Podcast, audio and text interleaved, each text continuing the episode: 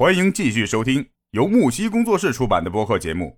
所以，我们这个密室大逃脱的这个设计啊，我不知道你有没有看过韩国版的？嗯，看过那么两期。对他的这个密室大逃脱的这个角色的选择特别特别讲究，他的那个片儿特别介绍过，他选了一个知名度最高的，然后是综艺节目里面 number one 的老大哥啊，然后是做扛把子，然后呢选了两个脑子特别好使的，其中有一个胆子又特别小的，这两个做智力担当。嗯。需要发挥智商的时候，这两个就上。然后呢，还有一个呢是体力特别好，是一个呃搏击赛的冠军，好像是。嗯。但是他是胆子最最小的。哦。我有很多集，我就看着这个搏击冠军能受到惊吓的时候，能一个蹦子跳出几米之外。哈哈。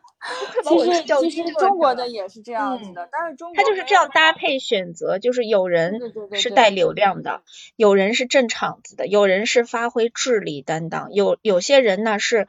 要吸取一些年轻小鲜肉的关注，因为他请来的那是一个小鲜肉，是当下最火的小鲜肉，又年轻，形象又好，然后又很可爱，那你想他就会吸引一大批年轻的孩子来看这片子，是吧？然后中间还有一个人是和稀泥的啊，然后。就时不时的冒出一点小金点子，时不时的霍霍这儿霍霍那儿，就像一个调和油一样，像个万金油在里面做调和的。所以他整个的这几个人的选择，各自在不同的场合都发挥不同的作用。那么在就几乎每一两分钟，每两三分钟，你就会有一个哎笑点，过一会儿有一个笑点，过一会儿有个紧张点，然后再加上。韩国的那个密室逃脱，它的那个场景的惊吓程度啊，嗯，那真的是太厉害了。中国版的密室逃脱，它的惊吓很多，它并不是惊吓，嗯，它就是没有那么多恐怖元素，但是这个恐怖元素是越来越叠加的。第一部的时候就恐怖元素就很少，就主要是解密和挑战，因为那个时候吧，就大家还不太了解。然后越到后面，第二季、第三季一季比一季这个恐怖，这个吓人，就是到后面就已经每一季每一期都必须要带着那点阴森恐怖的那种去吓吓唬你那种，反正就，哎呀，我就觉得你没必要，你多整点解谜的其实也挺好，你非要故意去吓人，而且他是那种为了吓人而吓人，我就觉得有点，嗯，这个应该跟它韩国版有原因，韩国版它它那个。呃，我感觉啊，我看了这么多，其实它的惊吓成分更多，它的这个解密啊，它的烧脑哈，其实是排第二的。它首先是让你感觉到，哎呀，吓人，时不时的在吓人，时不时的在恐怖，而且这种恐怖和吓人是让你能把你带进去，把观众都能带进去的，他的参与感就很高，然后他的情节设计就很真实。就更不要说我们提到的一些细节，嗯，比如说他的衣服的细节、工作人员衣服的细节、场景的这些细节都非常厉害，那绝对是大手笔。他的第一季其实投入应该不算太大，但是因为第一季太受好评了，就有大量的广告商进入，他一下就有钱了。后面几季的场景就越来越大，越来越大。哦，其实说到这个，我想起来了，这个就很少是场内搭景，它全部都是场外。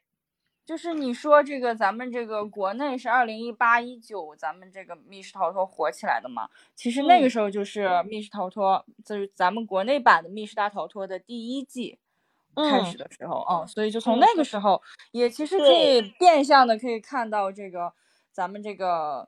呃，流量明星啊，这些人，他们的一个好的综艺能够带动一个产业链，这种感觉，是的，是的，是的。他其实带火了很多人，对吧？带出了 很多热点。是的，因为没办法嘛，你明星他们走这个形式吧，是大家没有见过的一个形式，惊险、刺激、搞笑、益智都有了，不像是其他的那种综艺啊，就只有搞笑。或者是只有这个呃平淡的生活，就生活比较生活类的，就它这个中间有很多演员的下意识的真实的反应，这个可能是很多观众看起来最过瘾的。哦，原来他是这个时候是这样的，太真实了。你像最近你说的那个谁谁谁，对吧？里面不就有一个人，对吧？天天被吓得不行，大家就很喜欢他，就感觉他特别的，对吧？就一瞬间就感觉这个人好真实或者什么，就为了去看他被吓的样子。就这些这些人通过这个《密室大逃脱》这个节目哈，就。真实的让观众看到他原来是这样的人，之前看的都是他演的角色，但是在《密室大逃脱》这个节目里，我终于看到了这个真实的人。对，因为其他的综艺，说句实话，都可以演，嗯，都可以继续演一样演，就是包装相亲节目啊，什么开餐厅节目，我觉得都是演出来的。嗯，对，呃，开餐厅那个吧也是，还有那个什么。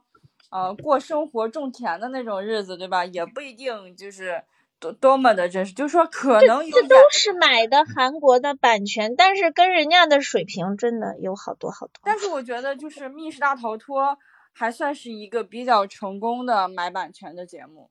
这个演不出来呀，这不好演呐。对你演的话，我说句实话，就以他们的水平，其实也嗯，演演不太出来。那要这样都演出来的话，太影帝了，早都拿一大堆。他们早就影帝了，对，早就各种奖拿到手软了，所以我坚信这都是他们的真实表现。嗯，至少不能说百分百吧，他又真的要演的好的话，但是我相信里面百分之六七十都是不是演的，还是真实的哈。我觉得还要多一点，因为很多地方。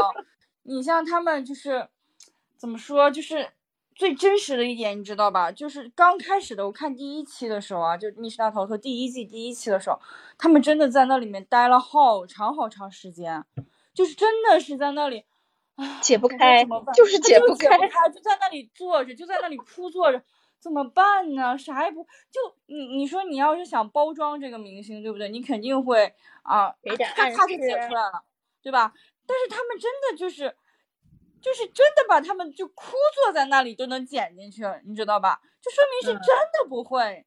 你后面是一点点能够看到他的成长，说啊，一点点的这个人上道了，他啊有有经验了，对对对，有经验了，经验了，他知道该往哪方面去想，该怎么解这个谜，对吧？怎么去试，哪怕是试错，对不对？你要你要知道怎么去试。就是你，你可以一点点看到他们的成长，其实这一点也是，我觉得也是挺好的。嗯，啊，这个也是真好玩。我们这个一个小时很快就到了九点半了，我们聊这个密室逃脱也聊得非常开心。那么也感谢这个时间进入我们直播间的各个小伙伴。如果你们有一些什么好自己经历过的密室逃脱的经历，可以举手跟我们一块连麦。啊，如果没有的话，那我们今天的这个密室逃脱这个主题的播客节目呢，就差不多了。其实密室逃脱呢，这个咱们说来说去啊，就是刚才方心说的，它是我们这些职场中人呐、社会人呐，我们 这个可怜的学生们一个非常好的释放压力的一个游戏。如果说我们今天直播间的小伙伴们，你们觉得，哎呀，我压力太大，我不知道该怎么办的时候，我们也建议啊，我和方心，我们都建议你去试着玩一玩密室逃脱，真的是很有可能让你出来的时候全身轻松，至少你还排汗了，好吗？那好吧，我们现在是九点三十分，我们今天木西工作室的这个播客节目就到这里了，感谢大家。啊，方心也谢谢你，感谢感谢师姐，谢谢谢谢。那好，谢谢大家，我们今天的节目结束。那下个星期的同一时间，我们再见。订阅本专辑，收听更多精彩内容。我们下档节目见。